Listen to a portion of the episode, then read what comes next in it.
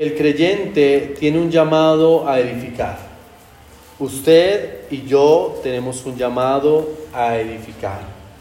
Pero no, es una edificación al azar, no es una edificación improvisada. Debe ser una planificación, valga la redundancia, planeada, porque por eso es planificación, ¿verdad? Hermano, una iglesia sin metas no dará su máximo potencial. Cada iglesia es única, cada momento es única, es único y entonces, hermano, cada momento de cualquier iglesia, hermano, debe aprovecharse al máximo. ¿Verdad? Y una ilustración muy sencilla, hermano, es que eh, es eh, eh, el año, bueno, yo no sé mucho, no tengo buena memoria, ¿no? Pero el, el mundial pasado ganó el mundial de fútbol eh, no, bueno, este lo ganó Argentina, el anterior, ¿quién lo ganó? ¿Francia? Francia, ¿verdad? Bueno, Francia. Entonces, Francia ganó hace más, hace oh, mucho tiempo, cuatro años, ¿verdad? Eh, un poquito más. Eh, este año lo ganó Argentina, ¿verdad? El Francia que ganó hace más de cuatro años no era el mismo Francia de este año, ¿verdad? Los jugadores son más viejitos, hay otros nuevos, tal vez otro director técnico, otro ambiente, otro ánimo, otro, otro bagaje. Hermano, escúcheme. Nuestra responsabilidad como iglesia es servir al Señor con los que somos hoy. Porque puede, hermano, que los recursos, las habilidades, los dones que tengamos hoy no van a estar después. ¿Me hago entender? Cada momento de cada iglesia es único. No somos una iglesia a la deriva, hermanos, somos una iglesia con un propósito claro, con una visión, que resumía así, hermano, porque allí está nuestra misión, nuestra visión, pero somos siervos guiados, perdón, somos siervos guiando a otros al Todopoderoso. Yo quiero, hermano, que usted se memorice eso para este año. No porque sea inspirado, no es inspirado, hermano, pero yo quiero que usted se aprenda, hermano, la visión de la iglesia. Somos siervos guiando a otros al Todopoderoso. ¿Puede repetirlo conmigo? Somos siervos guiando a otros al Todopoderoso. Hacia allá se dirige, hermano. Escuche, cada esfuerzo de la iglesia local, cada reunión de grupos pequeños, cada reunión de estudio bíblico, cada reunión en la iglesia, cada reunión fuera de la iglesia, hermano, se dirige bajo esta premisa. ¿Somos qué? Siervos guiando a otros al Todopoderoso, hermano. Necesitamos levantarnos a edificar. Hermano, sus fuerzas no van a ser las mismas en un año, en dos años, en diez años.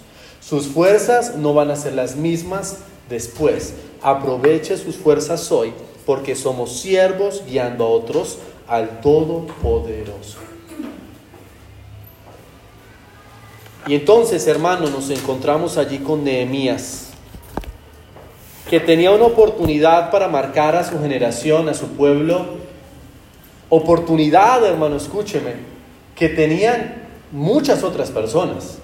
Oportunidad, hermano, que tenía todo el mundo. Pero oportunidad que tomó Nehemías, entendió que podía hacer la diferencia. Hermano, tenemos una oportunidad de hacer algo por el Señor, demostrar realmente nuestro agradecimiento y que realmente creemos el Evangelio relevante para nosotros y para el incrédulo. Escúchame, hermano. Estoy seguro que cada uno aquí cree el Evangelio, o casi todos, ¿verdad? Si yo le pregunto, según usted cree en el Evangelio, amén, claro. Pero escúcheme, hermano. En donde realmente usted le va a mostrar a Dios, porque a mí no tiene que demostrarme nada, a Dios. En donde usted le va a demostrar a Dios que realmente está agradecido y que realmente cree que el Evangelio es relevante, es en el servicio. Afuera siguen personas camino al infierno. Afuera siguen hogares, hermano, que tal vez son muy exitosos, ¿verdad? Que tal vez, hermano, muestran en redes una vida eh, social y de viajes y demás. Siguen necesitando a Cristo. Pero nada va a cambiar, hermano, mientras usted nos recuerde que somos siervos de Dios, guiando a otros al Todopoderoso. Y entonces vamos a verlo poco a poco, hermano, necesitamos reaccionar ante la necesidad a nuestro alrededor. Capítulo 1 de Nehemías 1, palabra, palabras de Nehemías, hijo de Acalías, aconteció en el mes de Quisleo, en el año 20, estando yo en Susa, capital del reino, que vino Anani, uno de mis hermanos, con algunos varones de Judá, y les pregunté por los judíos que habían escapado, que habían quedado de la cautividad y por Jerusalén, y me dijeron, el remanente, los que quedaron de la cautividad allí en la provincia, están en gran mal y afrenta y el muro de Jerusalén derribado y sus puertas quemadas a fuego. Hermano, van a haber dos tipos de creyente. Aquellos que huyen de aquellas murallas destruidas, aquellos creyentes que dicen, ah, sí, sí, sí, sí, esa iglesia tiene muchas necesidades, es imperfecta, porque qué iglesia no es imperfecta, ¿verdad? Hermano, mire, si usted encuentra la iglesia perfecta, no entre porque la vuelve imperfecta. Todas las iglesias son imperfectas, ¿verdad? Hermano, mire, Anani y esos varones de Judá les preguntaron y ellos dijeron, ay, sí, hay gran necesidad y afrenta. ¿En dónde? Allá, de donde salimos, de donde estamos huyendo. ¿Verdad? Hay dos tipos de creyentes, hermano, aquellos que eh, están conscientes de la necesidad, pero huyen, pero no sirven, no quieren comprometerse. No, no, no, el compromiso no va conmigo. Y entonces están los que son como Nehemías. Dice allí, versículo 4, cuando oí estas palabras, me senté y lloré, e hice duelo por algunos días, y ayuné y oré delante del Dios de los cielos. Hermano, que su meta máxima sea alcanzar a otros, llevar a otros al Todopoderoso. Sí, en medio de nuestras vidas, hermano, eh, tenemos sueños, tenemos, tenemos sueños y tenemos deudas. ¿verdad? Y tenemos planes y tenemos planes que van muy bien y tenemos planes que van muy mal, ¿verdad? Pero en medio de, eso que llamamos vida, ¿verdad? Vida cotidiana, hermano, debe haber una, una misión clara, hermano, y es guiar a otros al Todopoderoso. Es ser conscientes, hermano, que aquella persona que usted conoce, por la cual usted debe estar orando ahora mismo, hermano, necesita a Cristo. Mire, Nehemías preguntó por su gente una pregunta eh, genuina. y entonces, hermano, la reacción de este hombre fue, primero, le dolió en su corazón el estado de su gente. Le dolió en su corazón el estado de su gente. Hermano, hoy, compatriotas nuestros, vecinos, amigos, están yendo, hermano, a la condenación a la condenación. Así que no pierda Nehemías, hermano, puede poner allí algo, un papelito o algo así. Y vaya conmigo a Primera de Tesalonicenses Y hermano, escúcheme, necesitamos eh, eh, eh, recordar, somos siervos guiando a otros al Todopoderoso y necesitamos empezar a servir, no, no porque empieza un año nuevo. el año pues obviamente marca el tiempo según el calendario, pero la misión y el impulso, hermano, debe ser el mismo, ¿amén? Y aún mayor. Porque a veces uno dice, no, ya, ya febrero, ya huelen a ti, ya, ya prácticamente no hicimos nada. No, ya hay que empezar, entonces ya es que esperar el 2024. No, hermano, no se debe limitar por los años, hermano. Mire, tenemos un día a la vez, necesitamos ser siervos, guiando a otros al Todopoderoso. Primera de Tesalonicenses, hermanos, 5.14, es un, es un versículo, dice, también nos rogamos, hermanos, que amonestéis a los ociosos, que alentéis a los de poco ánimo, que sostengáis a los débiles, que seáis pacientes para con todos. Este versículo, hermano, anima a, amonestar, a alentar, a sostener, a ser pacientes, hermano, con un único fin, hermano, expandir el Evangelio del Señor Jesús. Cada, cada uno de ustedes, hermano, incluyéndome, tenemos procesos, luchas, ¿verdad? Realidades diferentes Hermano, asegúrese que usted está orando y ayudando al otro a permanecer animado. Que usted pueda animar a su cónyuge cuando esté desanimado. Hermano, mire, piense en la persona más espiritual que usted conozca. Exceptuando a Jesús, hermano, todos pasamos por crisis de fe. Todos pasamos, hermano, por esas crisis de, bueno, ¿será que sigo o me devuelvo? ¿Verdad? ¿Será, que este asunto de iglesia, de, ¿será que vale la pena? ¿Verdad? Yo me acuerdo hace muchos años, no le voy a decir la persona, tal vez esa persona se acuerda porque está presente, pero esa persona hace más o menos seis años, esta iglesia tiene más o menos ocho, más o menos siete años, me decía, pastor, pero usted me asegura que vamos a crecer. Me decía, me, me preguntó, me preguntó, y yo le decía, bueno, pero pues yo creo que sí, ¿por qué no? ¿Verdad? Y han pasado, hermano, ocho años, hemos crecido, yo no sé si según, según la meta de esa persona, pero esa persona sigue eh, fiel Hermano, escúcheme, permanezca fiel al Señor, animado en que vale la pena desgastarnos, dedicar nuestra vida a Él. Porque es que es, son dos caminos. O usted dedica su vida al Señor o usted dedica la vida a Satanás. O usted dedica la vida al Señor o usted dedica la vida a su carne. esos son solo los dos caminos que hay.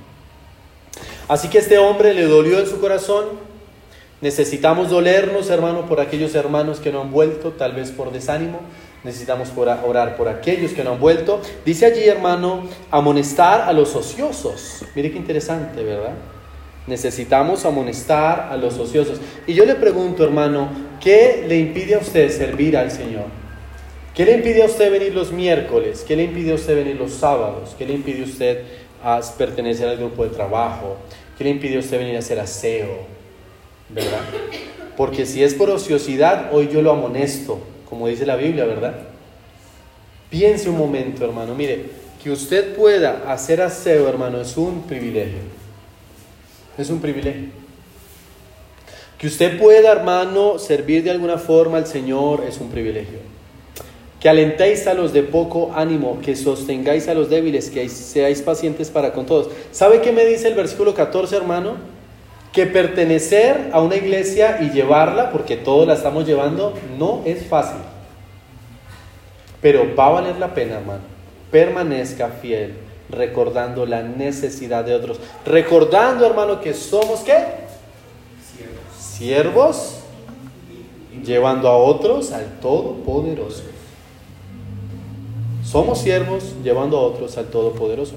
Ahora, Nehemías, vuelva a Nehemías por favor, no solamente hermano ah, se sentó y lloró, sino que ayunó y oró. Dice, e hice duelo por algunos días y ayuné y oré delante del Dios de los cielos. Hermano, yo creo que usted como familia, usted como cabeza de hogar, hermano, debe determinar días de ayuno y oración días de ayuno y oración. Obviamente tenemos niños y no es que no les vamos a ocasionar un mal, obviamente hay que llevarlos, obviamente. Si yo hiciera ayuno en mi casa, hermano Mateo estuviera así, llorando y en duelo y así, ¿verdad? Pero pensemos en los adultos. Si usted con su cónyuge, si no tiene cónyuge, usted solito, hermano, pueda tomar un tiempo de ayuno y oración.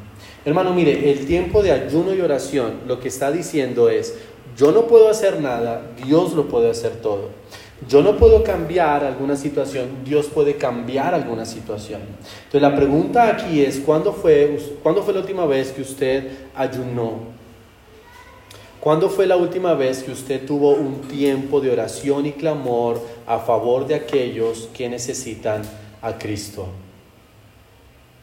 Es, es, es importante, hermano, es necesario ayunar y orar. Dice allí entonces, versículo 5, y dije, te ruego, oh Jehová, Dios de los cielos, fuerte, grande y temible, que guarda el pacto y la misericordia a los que le aman y guardan sus mandamientos. Hermano, él amaba la palabra de Dios y la creía. Hermano, mire, si usted quiere enfrentar este año bien, recuerde quién es Dios. Porque el mundo va a aparentar ser más fuerte, ser más eh, eh, temible, ser más agradable, por así decirlo, o grande. Pero mire este versículo, tremendo versículo, hermano, dice allí, y dije, te ruego, oh Jehová, Dios de los cielos. Hermano, mire, si hay algo que el hombre eh, ha querido conquistar, hermano, son los cielos, ¿verdad? Primero con los aviones, que pues básicamente ya lo ha logrado, luego entonces saliendo del planeta y casi llegando, intentando llegar más allá. Hermano, Dios es el dueño de los cielos, es el creador de los cielos. Hermano, escúcheme, es importante que cuando usted ore pueda dirigirse al Señor con estos términos. Porque usted mismo se exhorta a usted mismo, hermano, y recuerda quién es Dios, ¿verdad? Porque a veces, bueno, Dios, te damos gracias y... No, hermano, Él es Dios de los cielos, fuerte, grande y temible, que guarda el pacto y la misericordia a los que le aman y guardan sus mandamientos. Hermano, lo que básicamente aquí Nehemías está haciendo, hermano, es, Señor, yo creo que usted puede hacer algo. Hermano, necesitamos orar, no con resignación, sino con fe creyendo, hermano, que Dios puede hacer algo. Mi cercanía con Dios definirá la reacción que tendré ante la oportunidad de participar en la obra del Señor. Hermano, es decir, en otras palabras, usted debe entender que Dios es tan grande, tan misericordioso, tan fuerte, que usted necesita, hermano, servirle a Él. Ser esos siervos, hermano. Y la palabra siervo no es otra palabra que esclavo, ¿verdad? Somos esclavos del Señor. Antes éramos esclavos de Satanás, rendidos a los pecados, a una, a una, visión limitada. Ahora somos hijos de Dios, pero no de cualquier Dios, de Jehová, Dios de los cielos, fuerte, grande y temible, que guarda el pacto y la misericordia a los que le aman y guardan sus mandamientos. Ese es nuestro Dios, hermano. Ese es nuestro Dios que puede hacer algo especial en esta iglesia. Ese es nuestro Dios que puede hacer algo especial en usted mismo. Ese es nuestro Dios que puede hacer algo especial en nuestras familias. La pregunta aquí, hermano, es ¿cómo usted ve a Dios? ¿Cómo usted ve a Dios? ¿Alguien lejano? ¿Alguien, pues, pues bueno, pues está ahí porque es Dios? ¿O lo ve realmente como aquel Dios que puede obrar en su debilidad, en su lucha, en su pecado, en su plan.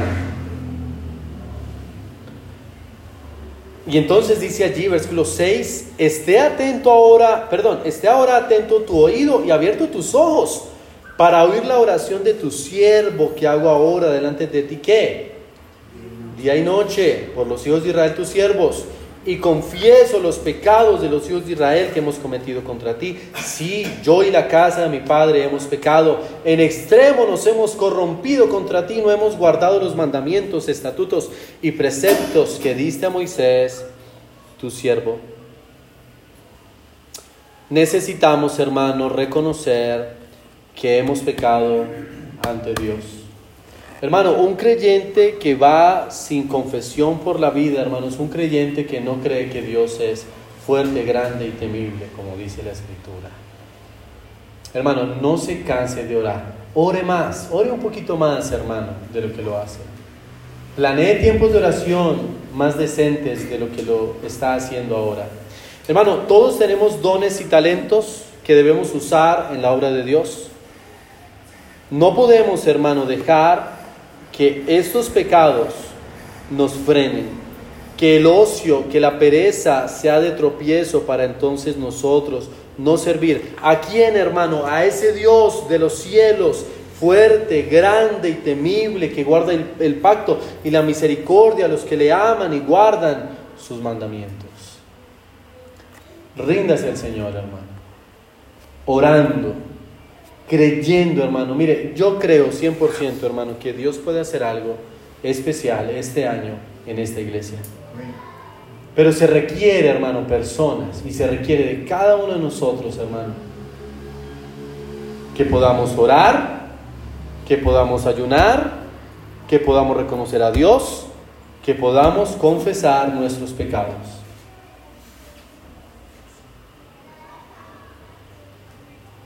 Es un momento, hermano, que Dios nos da, con que, que somos ciertas personas, con ciertas capacidades, con ciertos dones, hermano, necesitamos servir al Señor.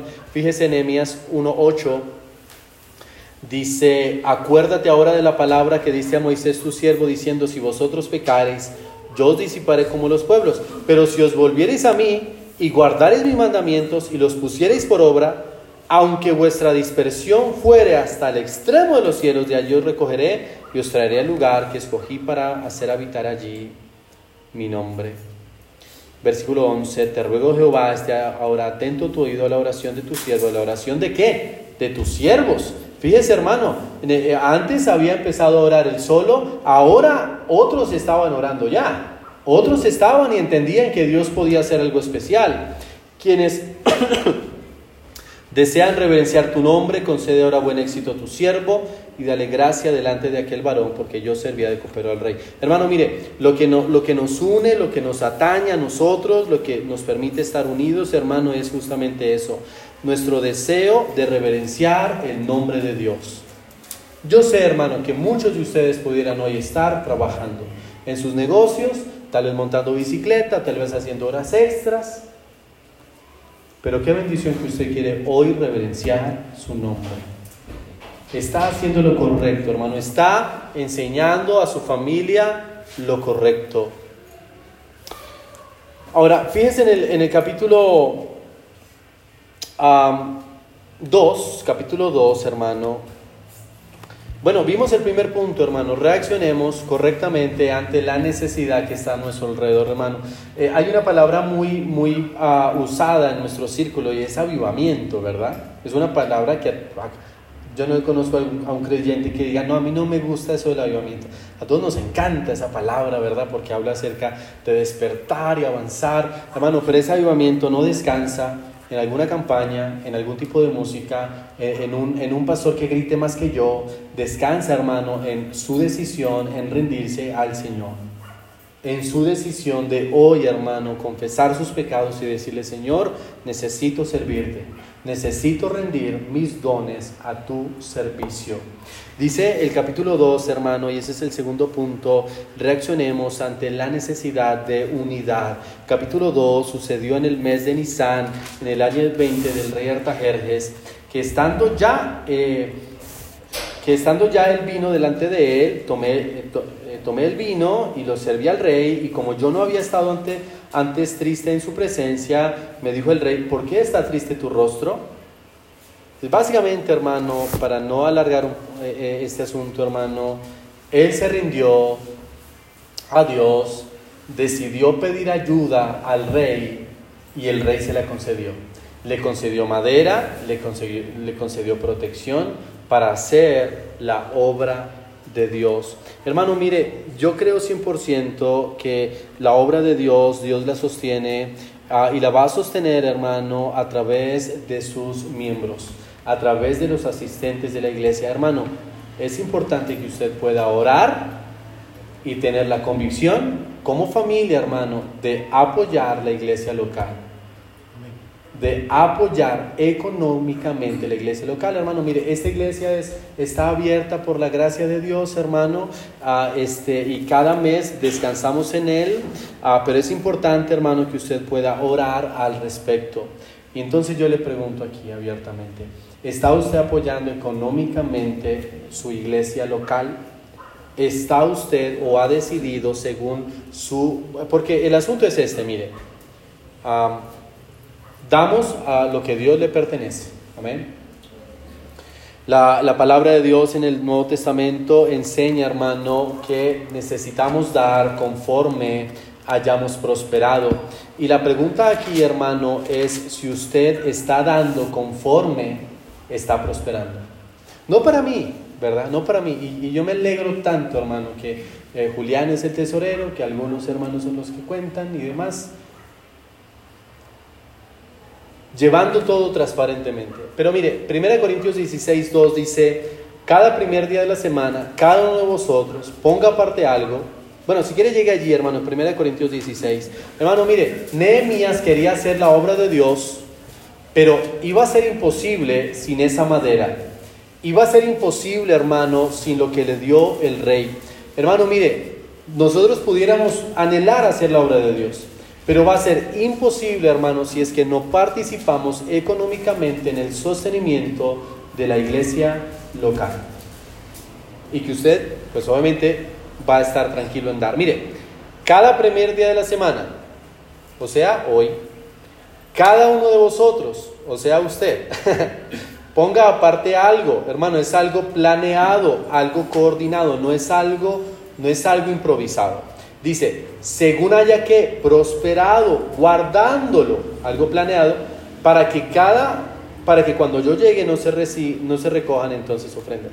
Fíjese entonces, hermano, bien, servimos al Señor con nuestros dones y talentos, pero servimos al Señor también con nuestros, con nuestros bienes, con nuestro dinero, diezmando, hermano, ofrendando, según haya prosperado cada uno de vosotros, algo planeado. Entonces, la pregunta aquí, hermano, es si usted está participando en el sostenimiento de la iglesia local. Es algo que no le debe doler hacer. Es algo que, ay, bueno, pues no, hermano, es algo que usted le, debe nacer. Porque el asunto, hermano, es que si usted no participa, pues cerramos y ya. La iglesia sigue y demás, ¿verdad?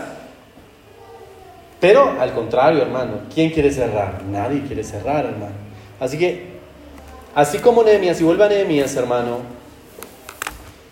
así como Nehemías se le dio aquella madera, así como Nehemías se le dio aquello que necesitaba para reedificar, Así hoy la iglesia local, hermano, necesita que usted pueda dar eh, eh, planeadamente, hermano, algo generoso para el sostenimiento de la iglesia local. Estamos eh, reuniéndonos con Julián, nuestro presupuesto son 3 millones 400 mensuales. Y bueno, ahí, alcanzamos, ¿verdad? Ahí alcanzamos porque pues por algo están las luces prendidas, si no estarían apagadas. Hermano, participe activamente en la iglesia local. Yo creo, hermano, que Dios puede hacer algo especial este año. Yo creo que Dios puede usarnos para alcanzar a otros, pero requiere de su participación. De suya, hermano, no del... Ah, eso se debe estar refiriendo a otro, no, a usted. Si lo pudiera nombrar, lo nombraría, pero estamos cortos de tiempo. A usted. Se requiere que usted pueda rendirse sus talentos, su tiempo, su dinero, todo su ser, hermano, que pueda estar rendido. Ahora, Nehemías 2, hermano, y aquí me voy a concentrar un poquito. Puede que no alcance a terminar el mensaje. Ah, capítulo 2 dice allí, hermano, versículo 11. Bueno, estando en Nehemías, pidió como unas vacaciones eh, pidió ayuda y entonces llegó para ver qué acontecía, para ver si realmente los muros estaban caídos y las puertas quemadas. 11. Llegué pues a Jerusalén y después de estar allí tres días, me levanté de noche, yo y unos pocos varones conmigo, y no declaré a hombre alguno lo que Dios había puesto en mi corazón que hiciese en Jerusalén, ni había cabalgadura conmigo, excepto la única que yo cabalgaba. Hermano, para sacar adelante la iglesia local, para de verdad sacar adelante esta iglesia, hermano, debe haber un propósito de corazón. Fíjese como dice allí, no declaré a hombre alguno lo que Dios había puesto en mi corazón. Hermano, que Dios pueda poner en su corazón amar la iglesia local.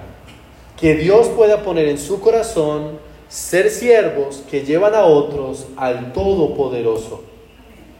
Sigue diciendo allí, hermano, y salí de noche por la puerta del valle hacia la fuente del dragón y a la puerta del muladar y observé los muros de Jerusalén que estaban como derribados y sus puertas que estaban consumidas por el fuego. Pasé luego la puerta de la fuente y el estanque del rey, pero no había lugar por donde pasase la cabalgadura en que iba. Y subí de noche por el torrente y observé el muro y di la vuelta y entré por la puerta del valle y me volví. Y no sabían los oficiales a dónde yo había ido, ni qué había hecho, ni hasta entonces lo había declarado yo a los judíos y sacerdotes, ni a los nobles y oficiales, ni a los demás que hacían la obra. Les dije, pues vosotros veis el mal en que estamos, que Jerusalén está desierta y sus puertas consumidas por el fuego. Venid y edifiquemos el muro de Jerusalén y no estemos más en oprobio. Esa, esa palabra oprobio significa vergüenza pública. Otros pueblos pasaban y decían, ese es el pueblo de Dios, de Jehová, que dicen que es temible, grande, el Dios de los cielos, y ese es el pueblo que está desprotegido con los muros abajo y con mucha ruina. Eso es oprobio. Otros se burlaban del pueblo. Hermano, tenemos una oportunidad especial, específica, hermano, en donde vemos la necesidad, en donde necesitamos avanzar. Hermano, la invitación que iba a tener Nehemías con su pueblo, hermano, era a tener una a tener prioridades, a tener sentido de pertenencia, a estar en el mismo sentir. Hermano, como iglesia necesitamos estar en el mismo sentir, como iglesia necesitamos tener las mismas prioridades. Dios, hermano, puede usarle poderosamente, hermano, usted. Puede usarnos poderosamente, hermano, este año, pero es necesario que usted pueda rendirse que usted pueda disponerse, que usted pueda planear como familia, sentados, así como tal vez usted eh, eh, planeó, ¿verdad? Con algo escrito, tal vez usted, espero no haya hecho lo de las uvas, ¿verdad? Hermano, pero más que las uvas o, o las maletas, ¿verdad? O lo que sea, hermano, que usted pueda poner como prioridad ser siervo que lleva a, otro, a otros al Todopoderoso.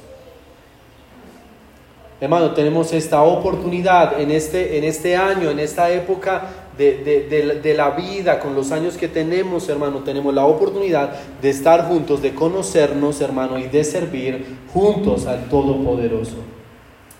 Tiene que decidir, hermano, hoy tener prioridad. Y dice allí, hermano, me encanta como dice, venid y edifiquemos el muro de Jerusalén y no estemos más en oprobio. Hermano, esta iglesia necesita traer más gloria a Dios. Que los vecinos nos conozcan por ser los que predican la palabra de Dios. Y esa iglesia, no, pues esa iglesia a veces abre y pues, no, no. Cada persona afuera necesita saber que predicamos el Evangelio de Cristo que no estamos en oprobio, no estamos en vergüenza, al contrario, estamos levantando la sana doctrina y a Cristo, no estamos eh, eh, predicando prosperidad o desatar o confesar, no, estamos predicando, hermano, a Cristo y el Evangelio que necesita llegar a otros. Pero para que esta iglesia pueda crecer, hermano, necesitamos trabajar arduamente. Hermano, la meta de esta iglesia para este año es tener en promedio, y ya lo, ya lo va a ver usted en un tablerito en el que estamos trabajando, va, eh, tiene que haber, hermano, o la meta es que Dios nos ayude y hayan 100 personas en promedio cada domingo. Yo creo que es posible, yo creo que Dios puede lograrlo, y quiero que usted lo crea también. Y quiero que usted trabaje también en pos de ello. Y son 100 personas, hermano, no para yo jactarme, hermano, porque no es mi intención. Mi intención, hermano, no es que, ay, Cristian suba el, el, el, el, apost. No, no, yo no soy nadie, hermano. Hay, hay hermano, hay mil, un millón de pastores mejores que yo. Pero Dios me puso aquí. Y creo, hermano, que si trabajamos juntos podemos lograr esa meta. ¿Cuántos dicen amén? amén. Dice allí, hermano, en el versículo 18, entonces les declaré como la mano de mi Dios había sido buena sobre mí y asimismo las palabras que el, rey me, me había dicho y dijeron, levantémonos y edifiquemos, y así esforzaron sus manos para bien. Hermano, la mano de Dios ha sido buena con nosotros, ¿o no? ¿Acaso Dios ha sido bueno con usted? Hermano, ha sido más que bueno. Más que bueno. Hermano, personas que planearon estar en, en, en actividades este año, hoy no están. Dios les quitó la vida bajo su propósito. Nosotros estamos aquí. Yo creo, hermano, que una meta, o mejor que una iglesia con metas, hermano, va a hacer mejor el trabajo. Y no que no, no, que no las tuviéramos antes, siempre hemos tenido metas. Pero creo, hermano, que como pastor necesito, y, y, lo estoy haciendo, compartirlas, hermano. Necesito que usted pueda orar por estas metas que usted pueda, dice allí, levantémonos y que usted pueda decir así como dijo el pueblo, levantémonos y edifiquemos, así que esforzaron sus manos para bien. Hermano, yo le animo a que usted pueda esforzar sus manos para bien. Y yo sé, viendo, viéndolos, ¿verdad? El esfuerzo que usted hace al estar aquí. Porque yo tengo, por ejemplo, niños pequeños. Niños pequeños, ¿verdad? Es difícil, ¿no? Tienen un reto extra allí. Pero que usted pueda, hermano, esforzarse más que, que pueda esforzar sus manos para bien. Que usted pueda, hermano, confiar en que Dios va a hacer la obra. No pierda Nehemías, hermano, y vaya al libro de Tito. Tito.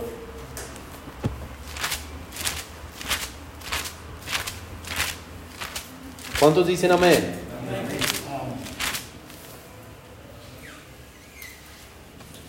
Tito 2.11, porque la gracia de Dios se ha manifestado para salvación a todos los hombres, enseñándonos que, renunciando a la impiedad y a los deseos mundanos, vivamos en este siglo sobria, justa y piadosamente, aguardando la esperanza bienaventurada y la manifestación gloriosa de quién?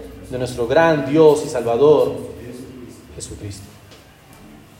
Esa gracia de Dios, hermanos, se ha manifestado a nosotros, se ha manifestado al mundo, pero va a requerir algo, hermano. Mire, dice, enseñándonos que renunciando a la impiedad y a los deseos mundanos, vivamos en este siglo sobria, justa y piadosamente. Hermano, viva más piadosamente.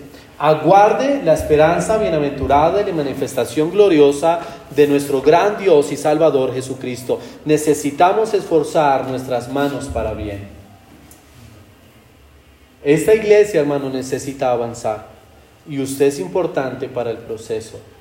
Esta iglesia necesita avanzar, hermano, y sus dones y talentos son importantes para el proceso, sus diezmos y ofrendas son importantes para el proceso, para así, hermano, al final de nuestras vidas, hermano, descansar en que hicimos lo mejor para la obra de Dios. Recuerde, hermano, usted en el ataúd no, no se va a llevar nada. ¿Verdad? No se va a llevar nada. Y está esta historia de este hombre que pidió que lo llevaran en el ataúd con las manos afuera, ¿verdad? Así. Y, y era para que todos vieran, ah, no se está llevando nada, ¿verdad? Estos egipcios que eran enterrados con sus tesoros, sus sirvientes, sus esposas, y, y eh, hoy excavaciones, miles de años, pues todos están así. Ahí, no se llevó nada. El oro está intacto. Hermano, que usted pueda descansar en la providencia de Dios. Vamos a Mateo, hermano. Mire, hermano, usted puede viajar, puede hacer, deshacer, su alma va a seguir vacía. Su alma va a seguir vacía porque usted, usted tiene una necesidad espiritual, la necesidad de Cristo en su corazón. Que usted pueda venir rendido en arrepentimiento a Cristo en esta mañana. Mateo 6:33, más buscad primeramente el reino de Dios y su justicia y todas estas cosas os serán añadidas. Y bueno, en ese mismo capítulo está hablando acerca del comer, acerca del vestir. Todos tenemos que comer, todos tenemos que, vestir. Por la gracia de Dios necesitamos, hermano, vivir por fe. A mí el versículo que me choca en este capítulo es el 30. Y si la hierba del campo que hoy es y mañana es hecha en el horno, Dios la viste así, ¿no hará mucho más a vosotros, hombres de poca fe? No os afanéis pues diciendo, ¿qué comeremos o qué beberemos o qué vestiremos? Porque los gentiles, los incrédulos, buscan todas estas cosas, pero vuestro Padre Celestial sabe que tenéis necesidad de todas estas cosas. Hermano, siga buscando el reino de Dios y su justicia. No cambie, hermano, la gloria de Dios por algo, por unas monedas, por un viaje, por algún, por, algún descanso físico. No cambie, hermano, que su familia sea para alabanza de su gloria. Nehemías, hermano, eh, vamos, vamos a continuar el próximo domingo con otra, otra enseñanza porque no lo acabé. Hermano, mire, Nehemías podía tener la mejor intención. Podía llorar toda la noche, ¿verdad? Podía orar y Dios le iba a usar. Pero lo que marcó la diferencia, hermano, en la edificación de ese muro fue la participación de casi cada persona del pueblo. Porque si usted lee el capítulo 3 o 4, dice que los grandes, los fuertes no quisieron participar. Hermano, esta iglesia puede tener las mejores intenciones, los mejores planes, las mejores metas, pero si es que usted no se involucra, no va a pasar lo que pudiera pasar. Si es que usted no se rinde realmente, hermano, no va a pasar mucho. Mire, yo estoy seguro que usted ah, quiere servir al Señor. Si yo le preguntara ahorita, usted va a decir, ay, sí, amén, pastor. Pero al tiempo, tal vez usted me diría, pero lo que pasa, pastor, es que sientes y le cuento, pastor. No debe haber excusas. No debe haber excusas, hermano. Debe haber una rendición. Si es que usted realmente cree, hermano, que el Evangelio es relevante. Recuerde, hermano, eh, la frase para este año, somos siervos guiando a otros al Todopoderoso. ¿Podría decirlo conmigo? Somos siervos guiando a otros al Todopoderoso. La verdad principal de este mensaje, hermano, el Dios de los cielos, Él nos prosperará y nosotros sus siervos nos levantaremos y edificaremos. Yo no puedo solo, hermano. Yo puedo tener las mejores intenciones, ¿verdad? Pero yo no voy a poder solo. Necesito de usted. La obra de Dios necesita de su talento, de su tiempo, de su presencia, de su, de, su, de su diezmo, de su ofrenda para poder salir adelante. Padre, que tu palabra pueda hacer mella en el corazón. Hermano, ore allí en donde está. Ore allí en donde está, hermano. Quiero que tenga un tiempo de oración.